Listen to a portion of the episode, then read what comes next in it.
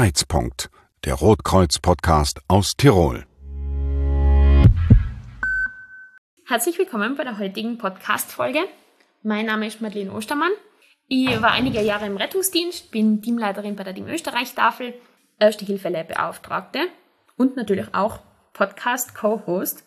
Heute darf ich bei mir den Johannes Glaser begrüßen. Johannes, magst du die vielleicht ganz kurz unsere Zuhörern vorstellen? Ja, wunderschönen Vormittag. Ich bin der Glaser Johannes. Tiroler Roten Kreuz kennt man auf, Land ab als Jojo. Ich bin seit 2002 beim Roten Kreuz unterwegs in vielen, vielen Bereichen. Ich war Zivildiener, ich war in der Notrufzentrale, ich bin Notfallsanitäter am NEF auch, habe Jugendarbeit gemacht und jetzt bin ich halt hier in der Bezirksstelle Schwarz zuständig für die Breitenausbildung. Also ich mache die Planung, die Organisation von Erste-Hilfe-Kursen und natürlich unterrichte ich auch. Also ich stehe im Lehrsaal, mache diese Erste-Hilfe-Kurse und ich mache sie brutal gern. Das ist natürlich auch das Thema, worüber wir uns heute unterhalten, also die Erste Hilfe. Ganz am Anfang, mir kommt es immer wieder vor und da würde ich gern von dir wissen, wie du da so dazu stehst. Mir kommt es oft einmal unter, dass ich in einem Erste-Hilfe-Kurs drinnen stehe. Und die Leute sagen dann oft einmal so, Ma, gut, dass ich das jetzt lerne, aber hoffentlich passiert mir das nie. Ja, das, das verstehe ich auch. Es äh, erwartet ja niemand, dass irgendwas Schlimmes passiert. Äh, das versucht man auch in die Erste-Hilfe-Kurse ja so umzubringen. Dass, äh, ein Teil davon ist ja Prävention einfach auch. Ich denke da an die, ans Jugendrotkreuz, an den Helfi, an diesen Leitsatz da vorbeugen ist besser als heulen und heilen. Das macht man auch in der ersten Hilfe.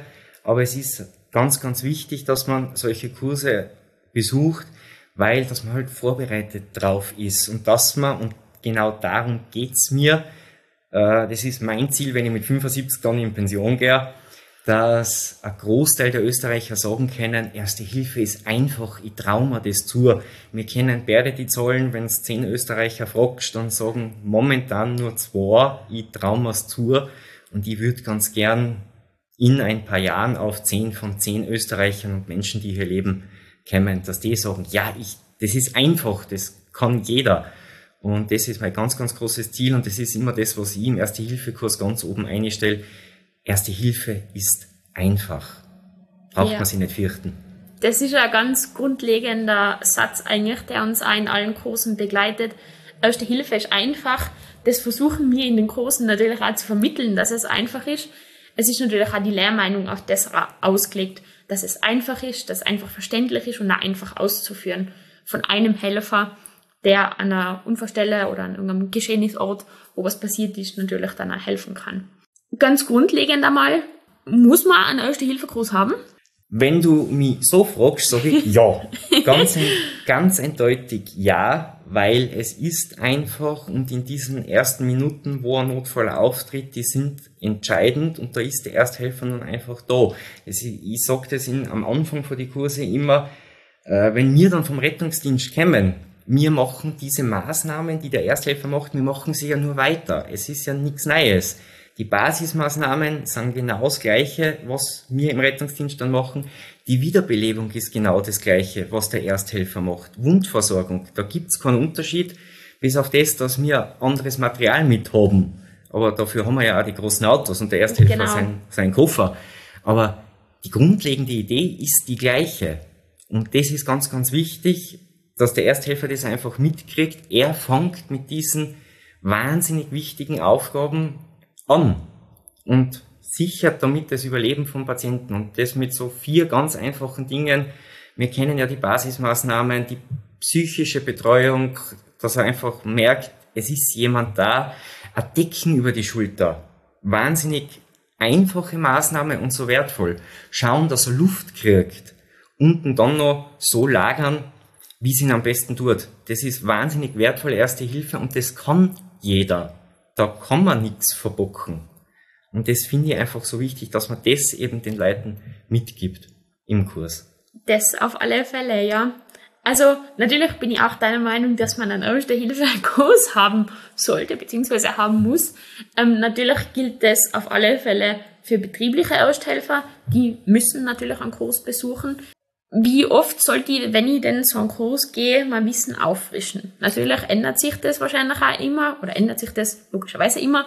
Wie oft sollte ich denn das circa auffrischen? Ja, also es sein tut es ja so, wenn wir, wenn wir jetzt an die Betriebe denken, mit ihrem betrieblichen Ersthelfer, die ihn ja haben müssen, dann ist es so, dass sie einmal einen 16-Stunden-Kurs machen und der kehrt dann alle vier Jahre aufgefrischt. Also das ist auch das, was das Arbeitsinspektorat bzw. die Arbeitsstättenverordnung ja vorschreibt innerhalb von vier Jahren eine Auffrischung im Ausmaß von acht Stunden.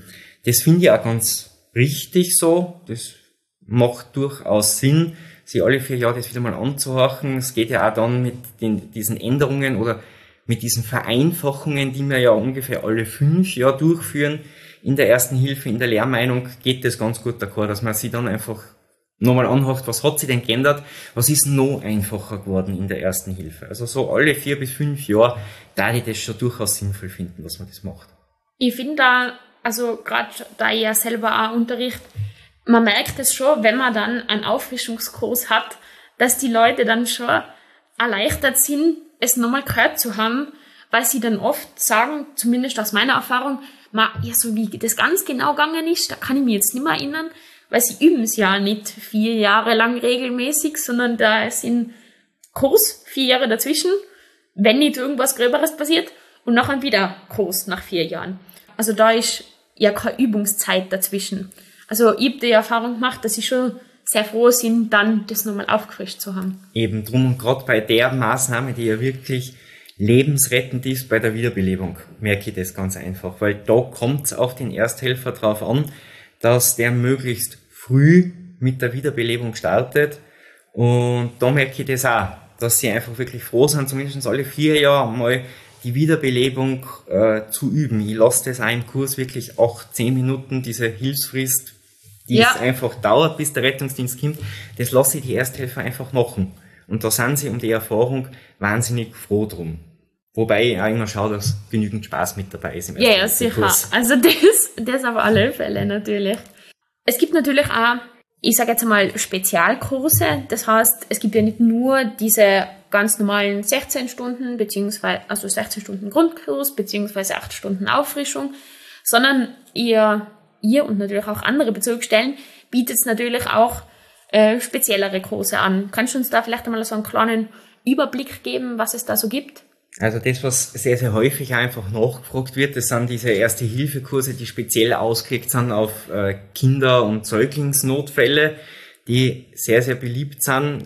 Ist ja auch verständlich, weil man da gerade noch mehr Angst hat, was falsch zu machen. Gerade da ist es noch wichtiger, äh, den Kursteilnehmern, meistens Eltern oder halt doch irgendwelche Pädagogen, äh, mitzugeben, es ist einfach Trautzenk, es kennt es wirklich nur richtig machen. Die, ähm, die macht man ganz, ganz gern, diese Kindernotfallkurse, wo man ja auch sagen muss, grundlegend, gerade die Basismaßnahmen unterscheiden sich ja nicht vom 16 Stunden mhm. Erste-Hilfe-Kurs. Was wir da dann da drinnen wirklich machen, ist, dass man bei der Wiederbelebung nochmal auf die Kinder eingeht, die Sicherheit mitgibt, wie einfach das Ganze ist.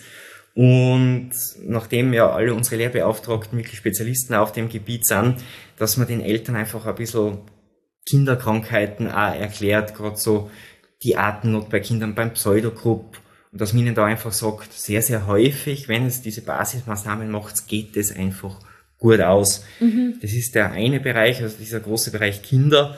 Und sonst schauen wir einfach, was ist das für ein Kunde, welche Bedürfnisse hat der und dann kann man auch den 8-Stunden-Kurs vom Plan her anpassen. Also ich denke da gerade an äh, die Einsatzorganisationen, die zu uns auch kommen, die Wasserrettung, die Feuerwehr. Da lasst man dann gewisse Teile jetzt nicht wegfallen, aber die streift man nur und äh, intensiviert dafür andere Bereiche. Also ich denke gerade bei der Feuerwehr, dass man mehr darüber redet, wie retten wir gemeinsam Patienten aus einer Gefahrenzone, äh, dass man einmal ein bisschen über den Tellerrand der ersten Hilfe hinausschaut, wie funktioniert das denn im Rettungsdienst, was macht denn da der Doktor, wo könnt ihr uns als Feuerwehr helfen, die Dinge. Und äh, bei medizinischen Behandlungseinrichtungen machen wir Kurse die sich häufig nicht so stark auf die erste Hilfe dann konzentrieren, sondern mhm. auf den Ablauf einfach. Wie handle ich einen Notfall bei mir in der Behandlungseinrichtung? Also ich habe da wirklich Ärzte, die dann sehr, sehr froh drum waren, dass man mal so ein Szenario durchgespielt hat, wo der Patient im Worteraum einen Herzinfarkt hat und die dann einfach gemerkt haben, okay, wir müssen an unserer internen Kommunikation arbeiten. Mhm. Solche Sachen. Also da sind sie wahnsinnig dann froh drum und ich habe dann Ärzte, die mir dann eben schreiben, ja, na und das war so super, weil wir haben jetzt diese und diese Sache erledigt. Ein Arzt hat einmal die Ordination komplett umbaut, weil er gemerkt hat, wenn bei ihm im Klo einer kollabiert, dann bringt er sich nicht auf. Jetzt mhm. hat er eine dir. Okay. ja, ist ja eh super, wenn man so auch intern auf gewisse Dinge draufkommt. Das sind auch sicher Sachen, die man so jetzt nicht vor Augen hat, aber wenn man nachher dann mal, wie du sagst, in ernstvoll durchspielt, kommt man vielleicht auf solche Sachen drauf. Und das ist natürlich auch eine super Sache, gerade bei Ärzten, die ja, ich nehme mal an, es war wahrscheinlich ein praktischer Arzt, so ein Hausarzt, die haben halt selten Notfälle, das muss man halt einfach sagen. Es ist halt oft einmal solche Sachen, die passieren halt dann einfach nicht so oft. Wir müssen viele Patienten anschauen und so weiter, aber dass man wirklich der Ernstfall eintritt, da ist es ja eh super, wenn sie sich absichern eigentlich. Eben drum und da sind sie einfach um diesen Ablauf dann einfach froh. Also ich habe auch mal beim Chirurgen einen, einen Kurs mhm. gemacht, die dann wirklich auf dem Flipchart aufgezeichnet haben, wenn das eintritt, dann ist der, was am Telefon sitzt, zuständig für, der, was in, als Assistenz in der Behandlung drin ist, ist mhm. zuständig für. Und so läuft es jetzt. Und das bringt natürlich dann auch wirklich den Benefit für den Doktor, für den Patienten, aber auch für uns, für den Rettungsdienst, weil es wirklich ruhiger dann einfach abläuft. Ja, ich finde auch die Kommunikation zwischen dem, was wir beim Roten Kreuz machen und praktischen oder niedergelassenen Ärzten auch total wichtig, weil Ärzte im Krankenhaus, die wissen, wie das mit der Übergabe und so weiter alles abläuft. Aber logischerweise hat oft einmal ein Arzt, wo jetzt nicht regelmäßig einmal das Rote Kreuz vorbeikommt oder die Rettung vorbeikommt und Patienten abholt und bringt. Natürlich wissen die oft einmal nicht, wie wir arbeiten, wie das für uns fein ist. Und es ist sicher für sie, also nicht nur für sie, sondern für uns auch ein Benefit, dass man das einfach gegenseitig weiß, wie das da abläuft. Ja, und ist dann eben auch erste Hilfe. Es ist alles für die Rettungskette, für die Basismaßnahmen, dass man es möglichst einfach vereinfacht und für den Patienten dann angenehmer. Auf alle Fälle, ja. Falls ihr euch für einen Erste-Hilfe-Kurs interessiert, auf erstehilfe.at kann man die Postleitzahl eingeben, an der man den Kurs machen will und sich dann für den jeweiligen Kurs in der Ortsstelle oder Bezirksstelle, wo man eben am nächsten dran ist, beziehungsweise wo der nächste Kurs ist, sich dort anmelden. Wir haben davor schon ein bisschen das angeschnitten, gerade bei dem Thema Kindernotfälle. Es passieren Notfälle häufig ja im Familienumkreis. Das heißt, es kann sein, dass einmal die Oma aufs Enkelkind aufpasst und dass es da wichtig ist, dass man halt einen Erste-Hilfe-Kurs hat, beziehungsweise, ich will jetzt da ein bisschen auf die Herz-Lungen-Wiederbelebung ansprechen. Das ist halt eine Sache, die passiert sehr häufig im Familienkreis, dass man jetzt so zufällig wo vorbeikommt, wo einer wieder zu beleben ist, das ist ja eher recht selten. Wieso denkst du, ist es wichtig, dass man so sattelfest ist in der Ersten Hilfe? weil gerade eben, wenn es jetzt zum Wiederbeleben ist, also bei diesem reglosen Notfallpatienten, da zählen wirklich die ersten Minuten. Also die Statistik äh, und die Studien dazu sind ja auch schon recht alt und validiert. Also das ist gesichert. Wir wissen, wenn in den ersten zehn Minuten nichts passiert, von diesem reglosen mhm. Notfallpatienten, dann hat der Patient einfach ganz, ganz schlechte Karten. Und da ist der Ersthelfer entscheidend dafür, dass das funktioniert.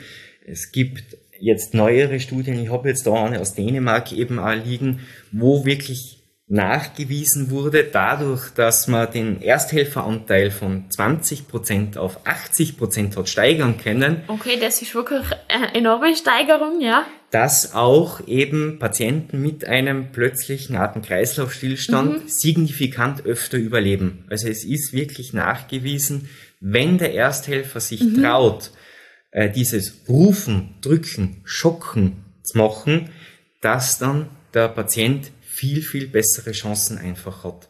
Und deswegen finde ich es eben so wichtig, dass man regelmäßig einen Erste-Hilfe-Kurs einfach besucht, dass man die Sicherheit kriegt, dass man sieht, man kann auch bei der Wiederbelebung, man kann es nur richtig machen. Äh, die Wildecker Herzbuben gibt es ein wunderschönes Lied dazu, rufen, drücken, schocken. Ja. Da kann man nichts verbocken. Genau. Und so ist es. Und das ist ganz, ganz wichtig, weil wenn der Ersthelfer nichts tun kann, nichts tun will, dann nutzen die besten Wiederbelebungsmaßnahmen vom Rettungsdienst einfach nichts. Das wissen wir beide. Ja. Es, also gefühlt diejenigen, die das gut überstehen, die hatten alle einen Ersthelfer. Das ist das, was ich jetzt aus meiner fast 20-jährigen Erfahrung mhm. im Rettungsdienst sagen kann. Wo der Ersthelfer dabei war, da hat der Patient wirklich eine Chance gehabt, wo niemand etwas gemacht hat oder sich nicht getraut hat. Die Patienten haben schlechtere Karten, da muss man einfach auch ganz ehrlich sein. Das Deswegen stimmt, ja. bin ich da im Erste-Hilfe-Kurs wirklich dahinter, dass ich den Leuten die Angst nimmt vor der Herzdruckmassage, weil sie so einfach ist, schnell und kräftig auf die Mitte des Brustkorbes. Das ist schon alles und damit kann man Leben retten. Das ist sehr wichtig, dass du das gesagt hast. Danke nochmal. Also das ist, glaube ich, sind also ganz grundlegende Sachen, die wir im Erste-Hilfe-Kurs vermitteln wollen, abgesehen von der Ersten Hilfe an sich, dass man keine Angst haben braucht. Also wir versuchen ja im Kurs zu vermitteln, ihr braucht keine Angst haben beim Helfen. Ihr könnt nichts falsch machen. Das Einzige, was man falsch machen kann, ist, wenn man nichts tut. Und das sind so grundlegende Sachen, die wir ja probieren, den Ersthelfern auch mitzugeben. Geht's da an den Patienten dran, tut's einfach was, und wenn es nur in Notruf zu alarmieren ist, ist schon der erste Gang, wo man die Rettungskette, also die erste Sache, wo man die Rettungskette in Gang setzen kann. Und das ist einfach enorm wichtig. Und gerade weil es halt eben oft einmal in familiärem Umkreis passiert, will ich natürlich angemessen helfen können.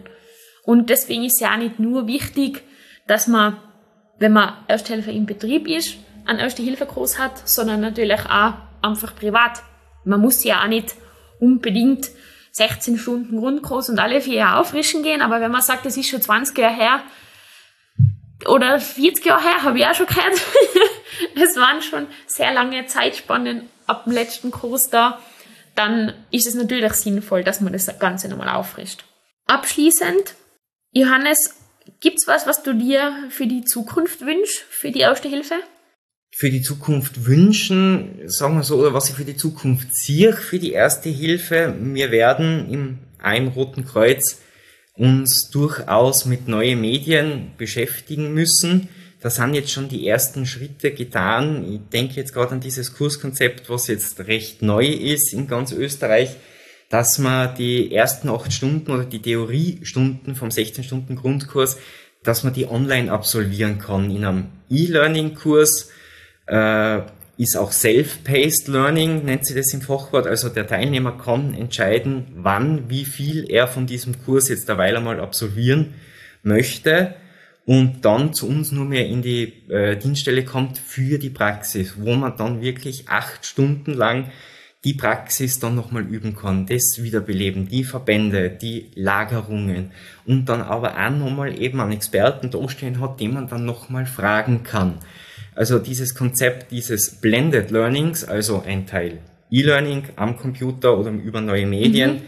ähm, und im Lehrsaal dann die Praxis dazu, das sehe ich als Zukunft in der ersten Hilfe.